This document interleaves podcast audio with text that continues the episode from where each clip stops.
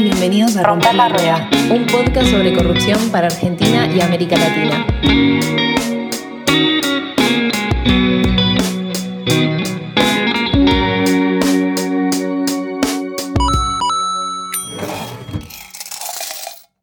En este episodio conversamos con Federico Delgado sobre su libro República de la Impunidad. Le preguntamos acerca de Comodoro Pi y el papel de la justicia federal en la persistencia del fenómeno de la corrupción en Argentina. Y charlamos sobre el rol de los medios de comunicación, el sector privado y las reformas institucionales necesarias en pos de reducir los niveles de corrupción que padece nuestro país. También la justicia ha desarrollado algunas habilidades, por llamarlas de algún modo, que le permiten garantizar la impunidad que requiere un formato del poder político que se define para mí por el divorcio de la estructura institucional de lo que es la vida de las grandes mayorías. Bienvenidas todas y todos a este ciclo de entrevistas sobre corrupción en Argentina y América Latina. En el episodio de hoy tendremos la posibilidad de conversar con Federico Delgado, quien es abogado y licenciado en Ciencias Políticas por la Universidad de Buenos Aires y ha realizado estudios de posgrado sobre sistema penal y corrupción tanto en la UBA como en la Universidad Católica Argentina. Desde el año 2005, nuestro entrevistado se desempeña como titular de la Fiscalía número 6 ante los juzgados nacionales en lo criminal y correccional federal de la capital federal y a lo largo de su reconocida carrera judicial ha trabajado en casos de corrupción que involucraron a las máximas autoridades del poder político y económico del país. Recientemente, la editorial Ariel ha publicado su nuevo libro República de la Impunidad, Caprichos, hábitos ocultos y disputas de poder en un sistema judicial que no hace justicia. Federico, es un gusto tenerte hoy aquí con nosotros. Bienvenido y muchas gracias por aceptar nuestra invitación. No, el placer es mío, el agradecido soy yo porque se acordaron de mí, así que estoy abierto a que conversemos sobre los temas que ustedes tengan ganas de charlar. Bueno, muchas gracias por sumar tu mirada a este proyecto entonces, Federico. Nos gustaría comenzar preguntándote cuál fue el camino que recorriste para ser hoy por hoy uno de los fiscales federales que más ha investigado la corrupción en el país. Em, en realidad el camino, bueno, primero es, eh, a veces hay cosas que uno no puede manejar. Es que te toquen casos em, graves y, bueno, y ese, es, la primer, es el primer requisito. El segundo es que yo con mis limitaciones, con mis aciertos, con mis errores, eh, siempre traté de respetar una premisa que me enseñaron mis maestros en tribunales. Yo entré cuando era muy chico a tribunales y tuve grandes maestros que siempre nos, nos machacaban que había que tratar todas las causas iguales y que éramos servidores públicos y teníamos que tratar de, por todos los medios, de tratar de reconstruir el conflicto. Entonces, este, con la corrupción, que a veces en Argentina hay algunos problemas, para que el sistema judicial los aborde esos casos con la misma intensidad que otros, yo siempre traté de respetar esa vieja premisa. Y, me tocaron casos de alto impacto y me parece que esa combinación hizo que, me hiciese conocido por mi trabajo. Te preguntamos, a ver, en tu libro República de la Impunidad, publicado en el 2019, analizás distintos factores que contribuyen a perpetuar la impunidad en Argentina. ¿Podrías presentarnos brevemente este trabajo y contarnos cuáles son las causas principales que a tu criterio fomentan dicho fenómeno? Sí, a mí me parece, República de la Impunidad tiene que ver con una obsesión mía con, el republicanismo, ¿no? Con lo que es la, lo, que es la república como experimento para organizar la vida en sociedad. Em, y a mí me parece que nosotros tenemos sobre nuestras espaldas la obligación de construir una república, porque lo dice el artículo 1 de la Constitución, y sin embargo parece que estamos muy lejos de ello, porque la república es el gobierno de la ley, es pasar la prueba de, sostener la mirada, ¿no? No tener, que, no tener miedo de mirar a otro a los ojos, porque no sabemos que nunca vamos a tener ningún tipo de interferencia ni real ni potencial de otra persona, porque solo nos manda la ley, que es la expresión de nuestra voluntad compartida.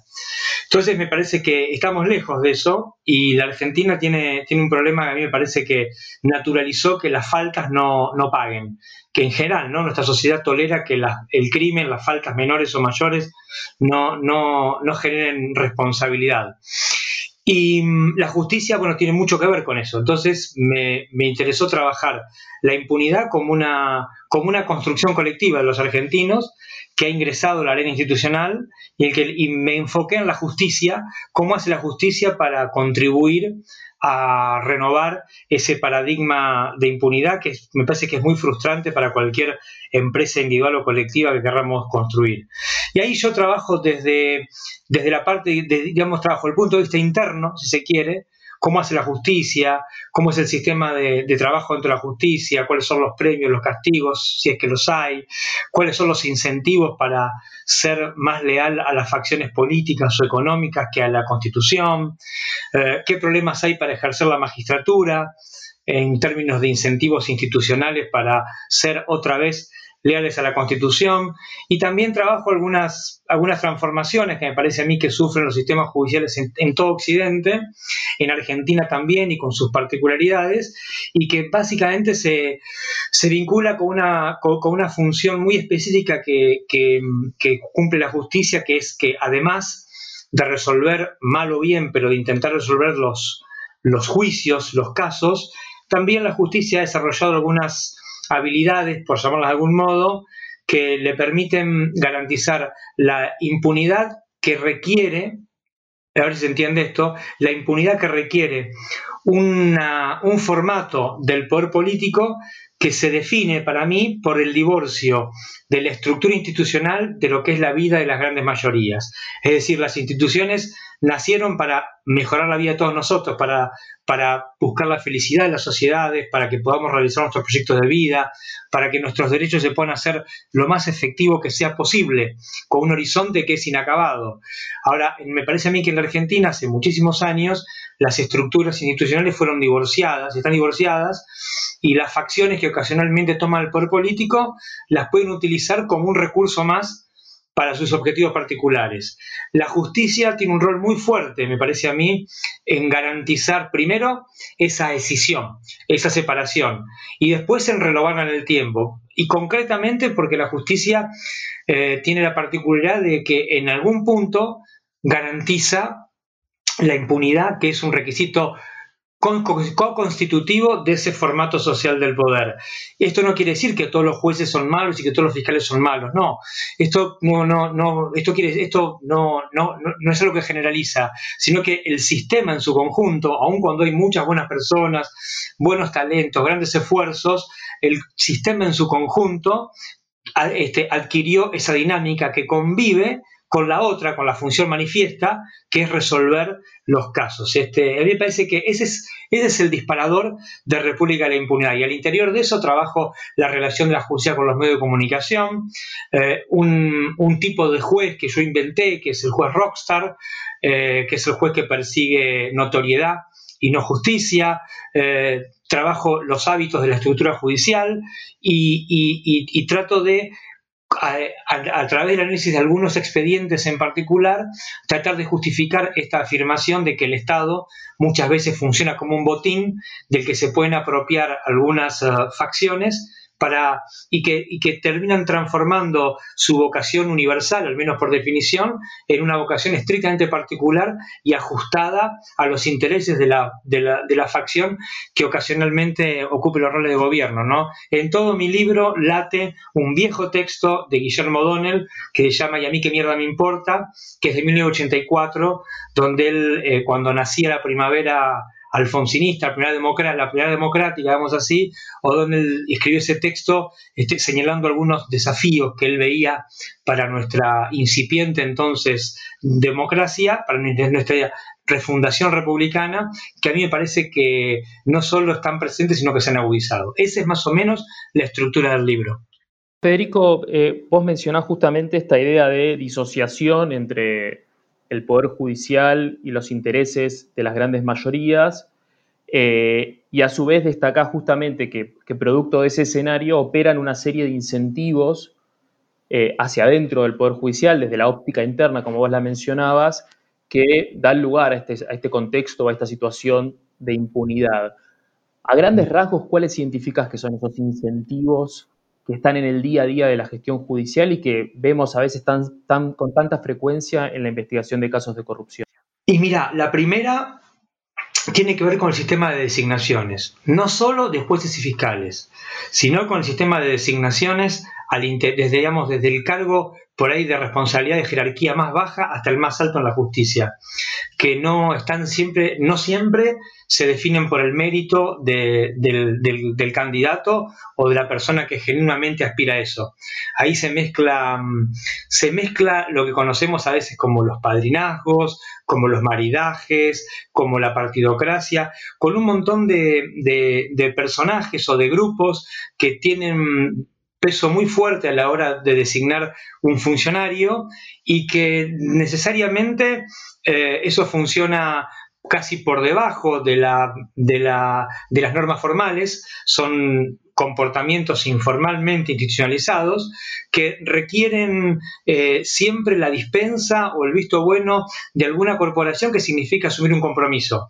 Y que muchas personas, no todas, pero muchas personas que no hacen eso están condenadas o a no recibir nunca un ascenso o a recibirlo después de muchísimos intentos y ya cuando no queda otra alternativa por la propia dinámica de los concursos de ascenderlos. Me parece que ahí hay un problema muy grande. Y el segundo problema que yo veo es que no hay ningún eh, dispositivo republicano de verdad institucional, pero de verdad ninguno que en tiempo real signifique que los jueces y los fiscales y también los empleados tengan algún costo por no hacer bien su trabajo y algún premio por hacerlo bien. Y cierro con esto. A mí a fin de año nadie me pregunta cuántas causas se le ve a juicio oral, este, cuántas eh, tuve que archivar porque no pude descubrir el delito, eh, cuántas me insumieron más tiempo que el que prevé la ley, por qué tardé tanto en instruir un expediente. Es exactamente lo mismo que haya hecho todo en tiempo y forma a que no lo haya hecho. Y a mí me parece que eso es porque conviven siempre dos planos, el plano de la formalidad, que aspira al mérito, que aspira este, a un sistema de reglas que carecen, carecen de plan B porque no hay prevista sanción para que no los cumple, y después todo un sistema de todo, un sistema eh, informalmente institucionalizado que se define por amiguismo, por, por, afinidades este, ideológicas, por a veces comerciales, familiares, por lo que fuere, pero parece que en su caótico conjunto lo que hace es eh, generar una instancia, el sistema judicial en su conjunto funciona como una corporación con intereses propios, intereses específicos, que tiene la capacidad de auto este, gobernarse, de, autodesignar a las personas que lo van a integrar, a auto este, definir los, ascensos, incluso también definir quiénes tienen que dejar de integrarlo. Me parece que hay como una especie de, divorcio de, la estructura judicial de lo que es la, la arquitectura constitucional propiamente dicha. Y teniendo en cuenta todo esto que mencionaste anteriormente, ¿Cuáles crees que son las reformas urgentes que necesita nuestro sistema judicial para que esto deje de suceder? Y a mí me parece que hay que trabajar con mucha franqueza y mucha sinceridad el sistema de designaciones, eh, reducir lo máximo que se pueda, lo máximo que se pueda, la discrecionalidad de quienes tienen la posibilidad de, definir un concurso o la, designación de, cualquier cargo en la instancia judicial, eh, porque me parece que en esa discrecionalidad es cuando se juega lo peor eh, es, por donde ingresan los intereses que no tendrían que ingresar a la arena institucional, que por definición es pública y universal, y ahí es porque se cuelan intereses privados. Parece que eso es muy importante definirlo. Y después me parece que, además de pensar las leyes de enjuiciamiento, además de pensar la cantidad de fiscalías o de juzgados que haya, que por ahí son cosas que hay que, hay que tocar y discutir, me parece que es muy importante eh, de verdad eh, hacer, eh, hacer un, un, esquema que contemple muchos, mucha responsabilidad para aquellos funcionarios que no son leales con la ley a la hora de construir los expedientes. Y esto es para la justicia laboral, para la civil, para la, civil y comercial, para la, para la condición administrativa, para todos, porque fíjense que cualquier juicio laboral tarda 10 años, una quiebra tarda 30, un daño sin perjuicios tarda 20, ni hablar de las causas de corrupción, que es un tema que ustedes manejan muy bien.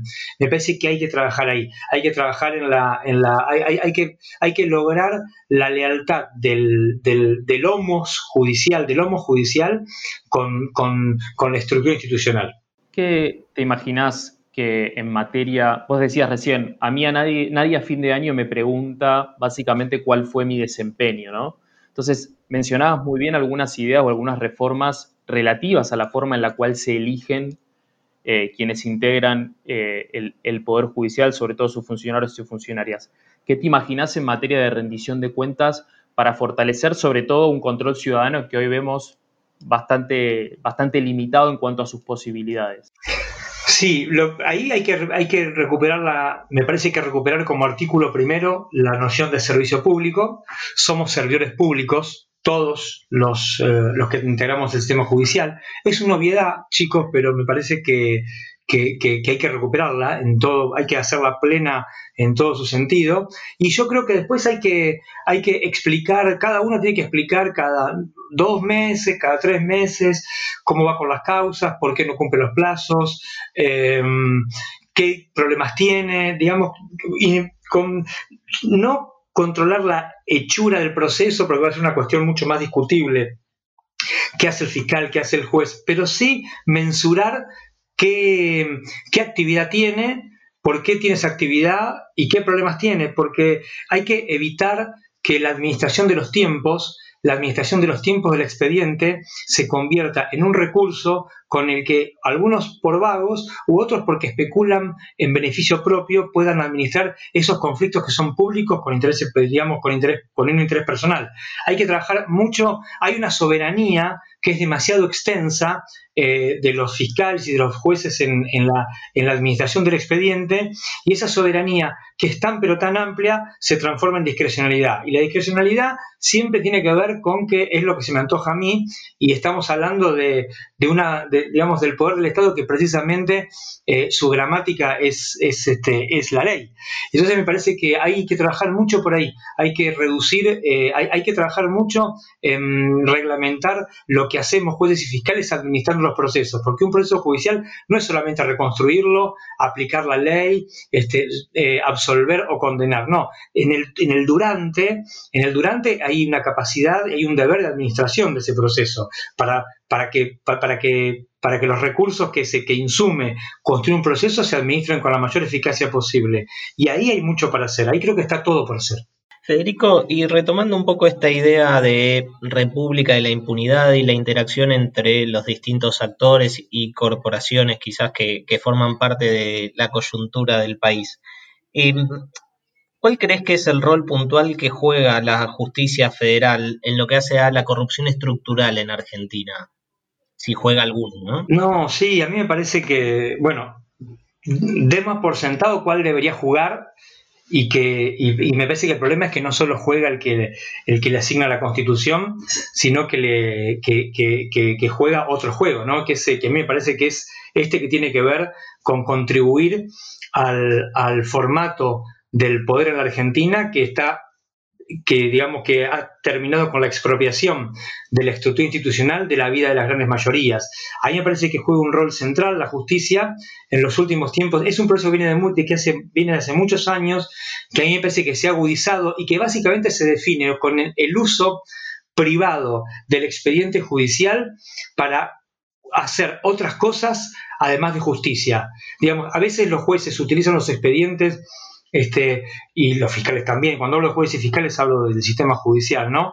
Me parece que hay un uso del expediente que, se juega en dos planos. Un plano de la formalidad procesal, el expediente camina con mayor lentitud, con, más este, velocidad, con más discrecionalidad, menos discrecionalidad, más sesgado, menos sesgado, con el control de las partes mayor o menor. Ese es el plano de la formalidad, pero tiene una función latente el expediente y ahí me parece que está el problema. La justicia y este es el trabajo que hace el juez Rockstar, que es, yo lo exagero en el libro, pero me parece que, que, es este, que cualquiera de nosotros podría cotejarlo en la vida diaria de los tribunales federales. Eso tiene que ver con la función latente del expediente, que tiene que ver con administrar otro tipo de conflictos, conflictos políticos, conflictos políticos económicos, este, un montón de, de, mm, un, montón de, de cosas que, que que circulan por la vida pública, que no deberían entrar a los tribunales, pero que el expediente se transforma como un, en un insumo para definirlo. Esto puede ser, esto, esto básicamente es hacer el expediente como que perseguimos la ley, pero por debajo perseguimos otras cosas. Y esas otras cosas son exculpar a alguien, inculpar a alguien este, anómalamente, construir un héroe donde debería haber un villano o construir un villano donde debería haber un héroe. Quizá el fenómeno de las causas armadas es el punto que más exagera esto, ¿no? Es donde más se ve, con, es donde se ve con mayor nitidez. Pero me parece que ahí es donde se juega el rol más fuerte de la justicia construyendo impunidad, porque además el expediente tiene un peso muy importante todavía, tiene mucho prestigio en términos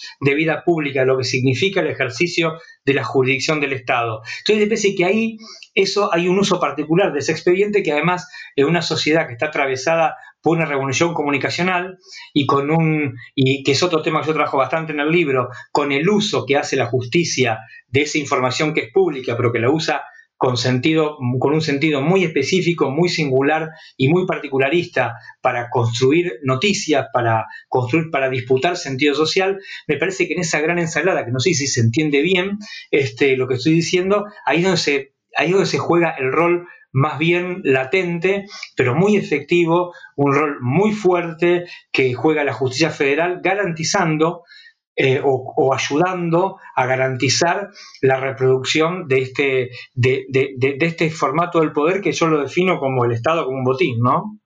Y a partir de tu experiencia como fiscal federal, ¿cuáles dirías que son los problemas estructurales en la investigación y persecución penal de la corrupción en nuestro país? Em, bueno, el, primer problema es, la, es los compromisos que tiene el sistema judicial con las, en general, el federal sobre todo, con, las facciones que participan de la designación de los magistrados. Ahí se tejen, se tejen vínculos, se tejen, se tejen, eh, se necesitan mutuamente algunos guiños que necesitan que, que, requieren que la justicia no ejerza su jurisdicción con toda plenitud. Ahí hay un problema grande. Ese es un problema, digamos, se quiere, eh, un problema que podríamos definirlo por afuera, problema externo. Del punto de vista interno, la justicia tiene muchos problemas de, digamos, hay, problemas eh, edilicios, hay problemas de infraestructura y hay brutales problemas de capacitación. Brutales problemas de capacitación que en definitiva, el, quizá yo también lo trajo en el libro, eh, tiene que ver con la matriz cultural de la burocracia judicial, con, la forma en que los jueces y fiscales nos acercamos a los casos eh, y que mm, se yo lo defino por, una, por, la, por el privilegio privilegiamos más la confección del expediente que el conflicto en sí mismo. Entonces yo diría que hay problemas de infraestructura, hay problemas de capacitación que tienen que ver con que no estudiamos lo que me parece que tenemos que estudiar, mucho más, porque el delito cambia, la sociedad cambia, las interacciones cambian, nosotros tenemos muy poco, casi no tenemos obligación de actualizarnos, lo hacemos lo que queremos, pero no, no hay una obligación del Estado.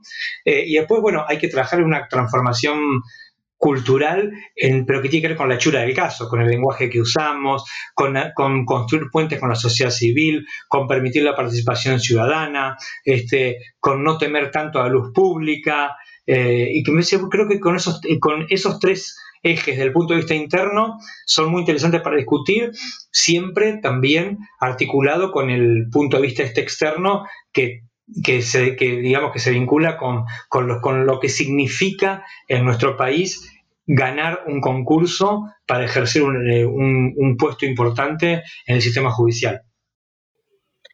¿Y podrías identificar algunos casos emblemáticos que permitan observar alguno de estos problemas que mencionás? ¿En qué sentido?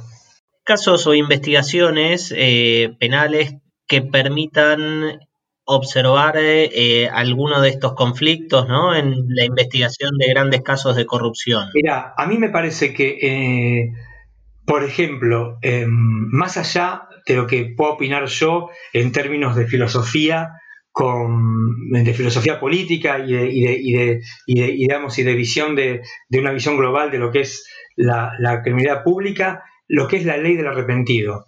Pero fíjate que mm, la ley del arrepentido, fíjense, perdón, que el arrepentido se implementó eh, en, la famosa, en la famosa causa de los cuadernos, que no importa, no vamos a discutir todo lo que se discute en derredor de esa causa, pero centrémonos simplemente en la implementación de la figura del arrepentido, donde la verdad que yo creo que ahí de entrada hay, un, hay una aplicación bastante heterodoxa de esa figura que, eh, que generó la al primer día que se estaba aplicando la disputa sobre cómo había que registrar la, confesión o el arrepentimiento de una persona o, digamos o, el acuerdo de esa persona con el fiscal para que eso después se pueda contrastar en un eventual juicio oral.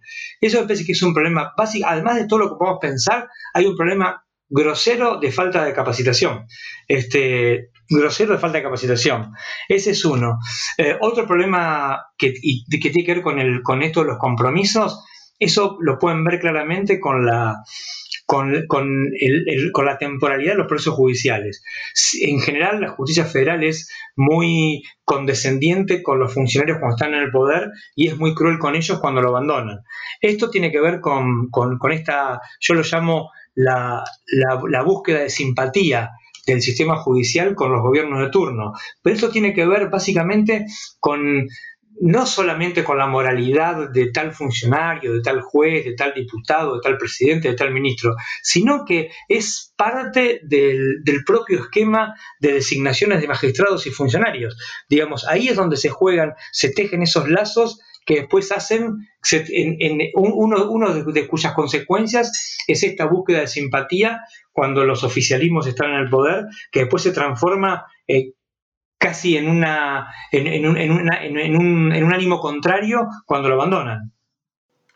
Respecto a este punto, eh, bueno, en, el marco de la discusión de la reforma judicial, se le ha puesto mucho énfasis a que una parte importante de la solución de estos problemas vendría de la mano de la plena implementación del sistema acusatorio. En base a eso te pregunto si primero vos coincidís con esta idea y en segundo lugar, si tenés el temor de que muchos de estos problemas que estás describiendo, muchos de estos vicios institucionales, se terminen trasladando del poder judicial y este ejercicio de la soberanía del expediente por parte de la figura del juez rockstar o del juez en general o de la jueza hacia el, trabajo del Ministerio Público Fiscal. Sí, a mí me parece que, digamos, digamos, por definición, en términos, si quiere, hasta ideológicos o en términos de diseño de política criminal, me parece que es, bueno, es un síntoma, no es un problema, es un síntoma de esta expropiación de la que yo hablo, que aún el fuero federal siga trabajando con esta figura del juez casi inquisidor. Eh, me parece que eso es un síntoma que da para pensar todas estas cosas que estamos charlando de otros planos. Eh, por lo tanto, me parece muy sano pensar en un sistema acusatorio de enjuiciamiento criminal. Pero claro, la ley en sí misma no creo que haga ninguna no, no haga ninguna, ningún efecto mágico. Las leyes son condiciones de oportunidad, pero dependen de la complicidad estructural de los funcionarios. Yo creo que acá hay hábitos, hay estructuras, hay, hay, hay un modo de trabajo y una forma de trabajo que trasciende el diseño de cualquier legislación de investigación criminal. Me parece que lo que vamos a hacer es, es vamos a cambiar, vamos a, afectar la división social del trabajo al interior de la justicia. Pero no creo que por el solo hecho de modificar la división social del trabajo dentro de la justicia eh, vayamos a, solucionar estos problemas que son de otra naturaleza, que tienen que ver más, si se quiere, con una cuestión más ontológica, con el ser, con el ser de la burocracia judicial. Parece que hay que trabajar en otro tipo de planos. Quizá quizá un procedimiento acusatorio tiene el efecto de sacudir algunas estructuras, el efecto de sacudir algunos hábitos, algunas costumbres, y a partir de ese sacudón, este, eh, fabricar alguna endija que permita pensar en, atacar estos problemas. Pero me parece que me parece que en sí mismo no va a cambiar nada y que en sí mismo lo que va a hacer es este, de una manera multiplicar un montón de problemas que no tienen que ver con una persona, con un rol, sino que me parece que son parte del, ecosistema, del medio ambiente, de la justicia. Mencionaste hace un ratito el pasar que, y también tenés un, capítulo en el libro sobre los medios de comunicación y, el rol en, temas de corrupción. ¿Nos podrás contar un poco tu, perspectiva sobre este tema? Sí, a mí yo creo que hay ahí dos, este, mm, hay dos grandes problemas. Eh, para pensarlo. Hay, un, hay una cuestión que tiene que ver con el siglo XXI y que es con el poder que tienen las empresas de medios, que son gigantes, que están diversificados y lo que ya todos sabemos, ¿no? Y, el, peso que tienen a la hora de, de la construcción de sentido social. Ahora, eso es un, es un fenómeno del siglo XXI. Las empresas de medios son empresas privadas con un fin público, porque todos tenemos derecho a, la, ciudadanía mediática también, pero digamos, son empresas que tienen un fin público, que, tienen, que, que, son privadas, que tienen intereses propios y que como toda empresa tienen que estar subordinadas a la Constitución, digamos, cuando hacen dentro de la ley todo, fuera la ley nada. A mí me parece que hay una cuestión que, que hay, hay, hay que pensarla de otro modo, pero me parece que hay mucho para hacer adentro, adentro de la, de la justicia. ¿Por qué? Porque me parece que muchas veces hablamos, eh, Clarín, La Nación, página 2, Infobae, pero y, sacamos conclusiones en, en general este, relacionando entes que son bastante abstractos, porque ninguno de los dueños de esos medios van, están todo el día caminando por tribunales. Me parece que hay mucho para hacer en lo que es la hechura de la noticia judicial. Desde que la noticia judicial se hace en, los edificios del, sistema judicial y viaja hacia, si se quiere, hacia la redacción y desde ahí se disemina por la sociedad, ahí hay mucho por hacer. ¿Por qué? Brevemente. Primero porque ahí hay información pública, porque es información del pueblo, de los ciudadanos, que los jueces y fiscales la manejamos con sentido privado. Digamos, la podemos manejar para no ser tan terminante, la podemos manejar en beneficio propio. La podemos editar, la podemos administrar, contar un poquito, contar todo, contar lo que nos conviene, contárselo a un amigo, contárselo a un periodista que nos cae bien, incluso mentir. Yo he visto muchas veces que se miente a los periodistas a propósito para hacer lo que se llama vulgarmente las operaciones. Eh, digamos, ahí hay mucho para, hay mucho para hacer porque me parece que hay mucho, hay un, hay un problema grave en la administración de esta información que es que es pública pero que funciona como si fuese privada. Y me parece que la justicia ahí debería sincerarse, debería para robustecer la verdad material, debería sincerarse, dejar de trabajar con esta mentira piadosa de que los jueces y fiscales hablan por sus sentencias este, reconocer que el Poder Judicial es un poder del Estado, que la información es pública, que la sociedad tiene derecho a conocer muchas cosas, que a veces por problemas del procedimiento hay cosas que no tiene que conocer para no frustrarlo, pero que, pero que esa información por definición es pública, y que entonces me parece que hay que terminar con la posibilidad de jueces y fiscales de hablar eh, off the record. Que aquel magistrado que quiera charlar con la prensa tiene que hacerlo eh, on the record, y después la justicia sincerarse, profesionalizar la comunicación y tener una oficina de prensa que de verdad solamente esa hable con todos los medios democráticamente, desde el más grande hasta el más chico, que cuente lo que se pueda contar y que podemos, y, de, este modo me parece a mí que aunque no lo vamos a, terminar, vamos a reducir esta, estos pequeños maridajes que se que se crean entre algunos funcionarios, algunos periodistas, algunas empresas, algunos políticos, y que yo en el libro los llamo, son los que permiten el juicio paralelo. El juicio paralelo es aquel que se ventila en los medios de comunicación, que en general suele ser bastante opuesto al que está a la verdad que está en el expediente. ¿Por qué? Porque básicamente los que podemos disponer de esa información la contamos editada, contamos la mitad, lo que nos conviene, y esto hace que se disocie las pruebas del expediente con, el sentido social que circula como representando lo que de verdad pasó en esas causas. Entonces ahí, eso para terminarlo, para reducirlo, hay que profesionalizarlo y hay que hacer que esa, que esa información sea indisponible on the, eh, off the record, que sea disponible on the record o a través de una oficina pública del Poder Judicial, del sistema judicial en su conjunto, que cuente las cosas que se puedan contar. Entiendo también por esto que decís, me parece que en muchos casos lo que pasa es que hay funcionarios y funcionarias que realizan su actividad en el marco de un expediente de manera adecuada, idónea y con, independencia, pero que muchas veces ante las eh, numerosas presiones de diferentes actores que existen en casos de muchísimo interés público, lo que no tienen es un respaldo institucional suficiente para llevar a cabo su actividad sin interferencias.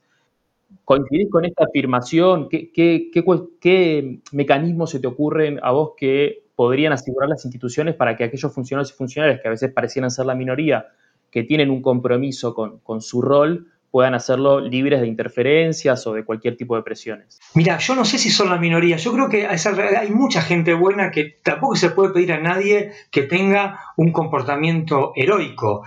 Eh, la hay que construir instituciones fuertes, no hay que proteger a la persona, hay que proteger la función.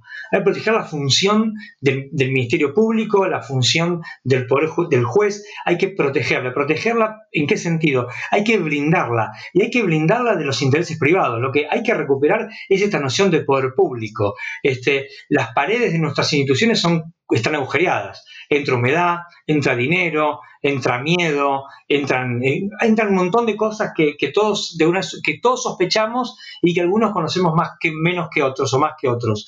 Pero me parece que lo que hay que trabajar muy fuerte es en construir instituciones que que de verdad defiendan a la persona. Por ejemplo, cuando vos empezás a trabajar en un caso de corrupción, lo primero que te va a pasar es que uno de los este, acusados por ahí empiece a hacer denuncias o a pedir juicios políticos, sanciones administrativas. Bueno, ahí, ahí se requiere cierta lealtad, digamos, de la institución Ministerio Público, de la institución Poder Judicial, no con el juez o con el fiscal, sino de verdad este, una, un conjunto de reglas claras que, que, no toleren ese tipo de interferencias que siempre van a turbar este, el ánimo de, esa persona. A un amigo mío que es un fiscal, lo voy a contar porque la verdad es un fiscal que es ejemplar, se llama Marcelo Colombo, que es un tipo de autoridad, laburó en tribunales, que nunca tuvo un problema. Cuando estaba en medio de un juicio oral bastante complicado, un juicio oral muy importante, llegó un mail a muchas este, oficinas de una, donde una persona que no sea su identidad decía que, le había pedido una coima. Bueno, a los tres meses se determinó que esa prueba no, existía, que era una mentira, que nunca supo bien quién lo hizo, pero el tipo durante todo ese tiempo tuvo un expediente penal abierto, expedientes administrativos que lo estaban turbando. Digo, ahí hay que trabajar, hay que trabajar porque hay que trabajar rápido, bien, y si alguna vez es verdad, también hay que hacerlo rápido y hay que, hay, que, hay que echar a esa persona, pero también cuando se, hay que tener la misma intensidad y no tener miedo para, para garantizarle tranquilidad a ese tipo que está en general trabajando en condiciones asimétricas frente a poderes que son muy densos, estructuras que son bastante pesadas y que no tiene que ver tanto con proteger a la persona, sino a la función, que la función se pueda desplegar con plena libertad. Me parece que ahí hay mucho para hacer, pero no quiero tanto que tenga que ver mm, con reglas, porque las reglas están, sino que me parece que lo que de verdad lo que hay que hacer, hay que generar es eh, lealtad de los funcionarios con la, con la, con la estructura institucional. Hay que, me parece que parte de nuestros dramas los pensamos siempre en términos, en términos este, fragmentados, pero si lo pensamos en un término un poco más global, hay un problema que a mí me parece que es básico y que está presente en casi toda nuestra vida pública y tiene que ver con los desafíos que tiene la, autoridad de la República y con la privatización de muchos espacios que son públicos, pero que en rigor de verdad están colonizados por intereses privados. Entonces me parece que hay que construir de verdad autoridad pública. Autoridad pública quiere decir autoridad democrática, autoridad de la República, autoridad de la ley. Y eso no se construye solamente importando instituciones este, o normas jurídicas desde otro lugar o pensándolas desde aquí, sino que me parece que es muy importante ahí generar valores. Este, la dimensión ética de los asuntos públicos es ineludible. Y yo creo que gran parte de, la, de, de terminar de, garantizarle a los funcionarios que tienen que investigar corrupción condiciones de trabajo relativamente tranquilas, tiene que ver con una dimensión ética de los asuntos públicos, no solo del que está ahí en el medio de la, del problema, sino de todos los dispositivos institucionales que deberían funcionar como semáforos, alertando, protegiendo, señalando, este, poniendo un punto donde tengan que ponerlo y una coma donde haya que ponerla, pero no dejarlo siempre en una, como si fuese un navegante, en un velero en el medio del, mar Adriático. Una cuestión sobre la que no queríamos dejar de preguntarte, justo recién mencionabas esta idea, bueno, mencionabas a Marcelo Colombo, que es el, el, fiscal titular de la Procuraduría especializada en delitos de trata, que es claramente un mundo donde hay una trama muy densa, como bien decías vos, de, actores y de, delito transnacional y demás. Pero en este factor, digamos, me parece que también se ha develado eh, una incidencia muy particular y está muy en discusión actualmente de los propios servicios de inteligencia del Estado. Eh, sobre ese punto, digamos, ¿qué reformas vos ves necesarias para empezar a separar a los servicios de inteligencia justamente de la investigación de ciertos delitos de, mucha importancia? Bueno, es decisivo. La penetración de los servicios de inteligencia en las estructuras judiciales, eh, la verdad, es, una cuestión, es, es, muy angustiante para los que estamos, para los que somos leales a la Constitución, y es tremenda en términos de, de trabajo del día a día, ¿no? Porque digamos, los servicios de inteligencia, primero que habría que pensar si en un mundo que funciona a través de, las redes sociales y, de Internet, si es necesario, como la Guerra Fría, tener un tipo disfrazado espiándonos, ¿no? Habría que pensarlo si, si, si vale la pena que la democracia y la república tengan ese espacio ese, ese, espacio, se reserven ese espacio para estar por fuera de la ley. Pero más allá de eso, eh, me parece que una cosa muy importante que hizo Cristina Camaño eh, cuando el presidente Fernández la nombró como interventora de la AFI, que pasó desapercibida, tiene que ver con cortar el primer eslabón que permitía o, que, era el pasillo o el camino que usaban los servicios de inteligencia para ingresar a la justicia. Eh, había algo que era realmente trágico, que era impresentable, pero que sucedía, que los jueces y fiscales en algún momento podíamos requerir a los servicios de inteligencia que trabajen como policías, es decir, como auxiliares de la justicia. Ustedes saben que las policías, con los problemas que tienen, pero, pero su, lenguaje siempre es el de la ley. Son policías de la, del, que dependen del Poder Ejecutivo, son policías del Estado, son policías que están, cuya gramática es la ley. Eh, y entonces, más o menos, conocen lo que es auxiliar a un juez o a un fiscal en una investigación, pues conocen el procedimiento. Pero por alguna razón que yo nunca, supe, nunca pude comprender, existía la posibilidad de, pedirles a los servicios de inteligencia que reemplacen a las fuerzas de seguridad y como policías auxilien a los jueces. Y esto era algo así como pedirle a un panadero que escriba este, rayuela o a Cortázar que fabrique pan. Era eran habilidades diferentes, ni mejores ni peores, diferentes. Este, los servicios de inteligencia, su lenguaje es el secreto, es no cumplir la ley, es trabajar por fuera de la ley o al borde de la ley. Sin embargo, aún, aún, aún este, con, esa, con, esa complejidad existía la posibilidad. Y esa era la madre de todos los problemas. Que en algún momento existía una, un pedido formal de colaboración de la, de la justicia hacia los servicios de inteligencia o un gentil ofrecimiento de los servicios de inteligencia de colaborar con un juez o un fiscal en determinado caso. Eso, felizmente, Cristina Camaño lo cortó. No creo que eso en sí mismo termine con las penetraciones que son después de tantos años son muy fuertes y que en la Argentina, yo en libro trabajo esto, se remonta a muchas, muchas décadas antes, eh, pero me parece que por lo menos ahora se terminó la posibilidad formal de que esas dos instancias que son contraintuitivas, la justicia y los servicios de inteligencia tengan una regla que les permita acercarse. Eso ahora no existe más y me parece muy sano. Eh, después, bueno, después la verdad que no, no, no, soy un experto en servicios de inteligencia, me imagino que eso solo no va a resolver el problema, pero me parece un gran incentivo que si un juez o un fiscal ahora trabaja con los servicios de inteligencia, está incumpliendo la ley. Y eso me parece muy interesante. A lo largo de tus años de trabajo al frente de la Fiscalía, eh, como mencionábamos en la presentación, tuviste la posibilidad de trabajar en casos que involucraban tanto al sector eh, político, pero también al sector privado, ¿no? En temas eh, de corrupción estructural. ¿Cuál crees que es el rol que juega el sector privado respecto a este fenómeno? Bueno, el sector privado en general eh, a mí me parece que ahí el problema que hay es que hay, se supone que la, por definición la República requiere que todos los comportamientos de todos los ciudadanos estén subordinados a la Constitución.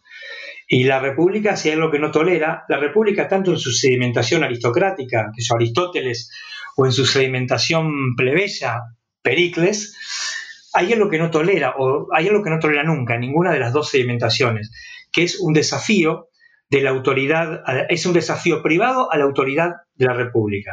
A mí me parece que precisamente en la Argentina, por, esta, por esto que yo decía al principio, de esta dinámica del poder que ha expropiado las instituciones de las grandes masas y las, ha, este, las direcciona para intereses particulares. Me parece que el sector privado básicamente es, este, como decía el marqués de Sade, ¿no? Es, es una, a veces es el vampiro que, está constantemente tomando la sangre pública. Me parece que hay un proceso de colonización de las estructuras públicas por intereses privados que, que, tiene un peso muy importante en todo lo que tiene que ver con, con nuestra vida pública. Básicamente muchas decisiones del Estado, que deberían ser por definición, al menos al plano de los principios, tener una vocación universal, perseguir algún tipo de interés general, muchas veces son trajes a medidas de intereses privados. Y me parece que ese es el primer germen de la, de la corrupción, ¿no? El uso de instituciones públicas para fines privados. Después esto pasa a la justicia, obviamente.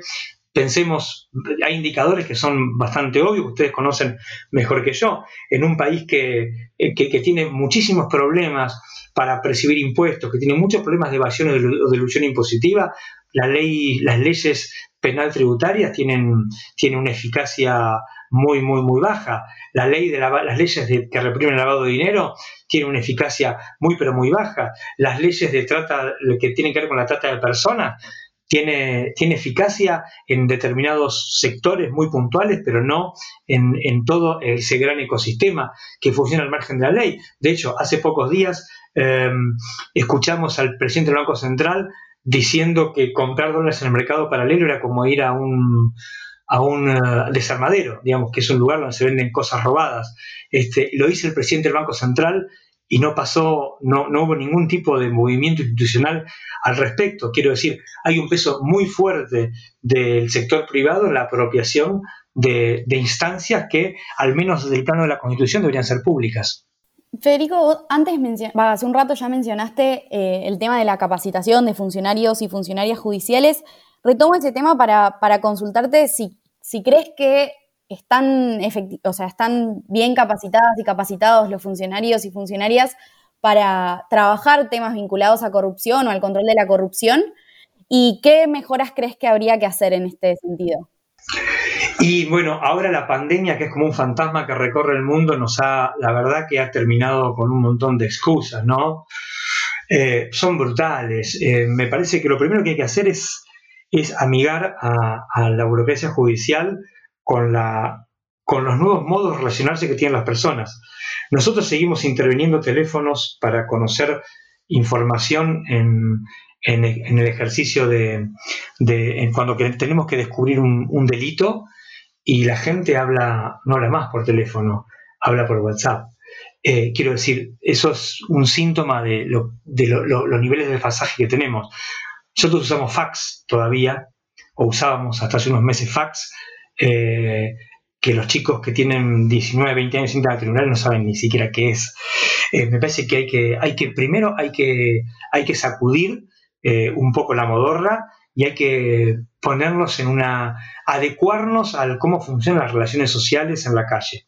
eso tiene que ver con trabajar mucho la dimensión de la tecnología, con aplicar la tecnología a la resolución de casos, hay que trabajar el lenguaje de programación, digamos, el Ministerio Público Fiscal, que tiene un registro de todos los uh, delitos que se cometen a nivel federal en toda la Argentina, no trabajamos, por ejemplo, con, R, que sería una herramienta espectacular para refinar este, las denuncias que tenemos, los delitos que recibimos, eh, cómo descubrimos, qué no descubrimos, qué condenamos, qué no condenamos. Digo, me parece que ahí ya, y eso te afecta a toda la política criminal, porque no sabemos bien con qué trabajamos durante todo el año y no podemos refinar y conocer qué hacemos bien, qué hacemos mal y qué hacemos más o menos. Ahí hay toda una dimensión. Después también en la capacitación teórica. Eh, no se olviden que en los tribunales las personas se reciben de abogados y no tienen ningún tipo de obligación de hacer ninguna otra cosa para, ejercer su función. Eh, el que quiere concursar, bueno, tiene que tener alguna, que otra credencial por una cuestión propia del diseño del concurso pero una vez que está sentado en su butaca, no es necesario hacer más nada. Eso yo creo que es un problema gravísimo, porque yo no quiero ser malo ni cruel, pero hay muchas figuras contractuales, por ejemplo, que se utilizan para la obra pública o, muchas eh, figuras societarias que se utilizan para eludir los controles tributarios del Estado, que mucha gente en tribunales no conoce ni siquiera el nombre. Me parece que hay que trabajar mucho en la capacitación técnica, propiamente técnico-jurídica, administrativa, y también en una dimensión más bien eh, que tiene que ver con la tecnología. Federico, y a propósito de esto que mencionaste de los sistemas de manejos de, gran cantidad de información y de datos, pensando a futuro, ¿no? Y pensando en un poder judicial eh, más transparente, que rinda cuentas y respecto al cual la sociedad civil pueda también hacer este tipo de análisis de resultados, de impacto y de reformas y políticas públicas necesarias. ¿Cuáles son aquellos datos claves que a tu juicio deberían producir los poderes judiciales, el Poder Judicial Federal en este caso, que es el que conoces vos, eh, en esta línea, en este sentido? Mira, a mí me parece que, por, por ejemplo, tenemos que saber la duración de los expedientes, tenemos que empezar a estudiar una cosa que no se estudia, que es el razonamiento de la prueba. Eh, en casi todos los países de Occidente, como nosotros, hay toda una capacitación para nos enseñan a los judiciales a razonar pruebas. Es muy importante razonar pruebas. En Argentina, acá en, Argentina no se trabaja, eh, se mezclan sistemas, digamos, eh, eh, hay, hay, para, hay que medir de, alguna manera por qué algunas cosas son delito en un juzgado y por qué en otro juzgado que está enfrente no son delitos, por qué la misma prueba tiene significados diferentes para, para, casos análogos, hay mucho para hacer. También el, tipo de delito que ingresa a la justicia y el tipo de delito que se convierte en sentencia. Eh, digamos, ahí hay una, hasta una perspectiva de clase para pensar. Basta solamente cuando trabajamos todo el universo de drogas se veía con mucha claridad. Eh, nunca grandes casos de narcotráfico, el lado de dinero, sino pequeños kioscos. Digamos, hay que investigar todo, pero hay que saber por qué, qué problemas tenemos ¿Cuáles son, ¿Cuáles son los obstáculos que tenemos para progresar en algunas causas que son más bien operativos? Hay, hay que medir temporalidad, no sé si lo dije, lo que tarda un proceso y por qué tarda. Hay que, hay que trabajar mucho, eh, hay, hay, que medir qué hacen los jueces o qué pueden hacer los jueces o enseñarles a los jueces y los fiscales, enseñarnos a todos nosotros qué hacer para administrar los procesos y no este, correr siempre detrás de las chicanas de las partes. Eh, y fundamentalmente me parece que lo que hay que enseñarnos es lo que significa aunque parezca una perogrullar lo que les voy a decir, nuestro sistema judicial tiene una parte escrita y una parte oral. Es exactamente igual las dos. La parte oral lo que hace es, de alguna manera, recrear en, en, vivo y en directo todo lo que se hizo en la parte escrita. Eso insume tiempo, eh, revictimiza, eh, cansa a los ciudadanos, prolonga los juicios. Parece que hay que, hay que medir también por qué razón este, tenemos ese hábito de reproducir constantemente la misma prueba cuatro o cinco veces. Yo creo que, realmente por ahí parezco excesivamente pesimista lo que les digo, pero me parece que hay, que, hay toda una dimensión que hay que repensarla eh, desde el principio. Eh, desde el principio. Y insisto muchísimo en la matriz esta, en la matriz cultural, en la cultura jurídica. La dimensión de la cultura jurídica generalmente queda fuera de todos los intentos de reforma judicial y a mí me parece que es la piedra angular que define la suerte de casi, todo, de casi todos los intentos de, de modificar la justicia. Mientras no trabajemos la cultura, estamos sonados para aplicar nuevas leyes, porque lo que hacemos los judiciales es torcerlas. De hecho, por los plazos hacemos eso. Los códigos tienen plazos, los juicios tienen plazos para empezar y para terminar, pero nosotros por alguna razón hemos definido que hay plazos que se cumplen y los llamamos perentorios y hay plazos que se pueden no cumplir que los llamamos ordenatorios. Este, bueno, hay que trabajar sobre eso. Federico, por nuestra parte no tenemos más preguntas. No sé si a vos te gustaría agregar algo más que crees que haya quedado afuera de nuestra conversación. No, agradecerles, felicitarlos por la iniciativa, porque además hay mucha gente en tribunales que puede contar estas cosas de cuento yo. A mí me gusta escribir libros, y ya les agradezco la, mención al libro, eh, pero hay mucha gente que, que le gusta contar estas cosas y que no tiene espacio para contarlas o para escucharlas. Y me parece una iniciativa, ustedes siempre tienen lindas iniciativas, eh, y me parece una iniciativa muy, muy potente, muy linda y que tiene esta dimensión pedagógica que permite que ustedes hagan pedagogía como una entidad que se preocupa por la vida pública y que permitan que muchas personas que integramos el tema judicial también podamos hacer nuestra pedagogía con aciertos, con errores, mejor o peor, y me parece que esto nos enriquece a todos. Así que les quería agradecer de verdad la posibilidad y felicitarlos por la iniciativa y que, y que no decaiga el ánimo, que pase lo que pase, que ojalá les ver, estoy seguro que les va muy bien, pero que pase lo que pase, que lo sigan haciendo. Esto fue Romper la Rueda, un podcast sobre corrupción para Argentina y América Latina.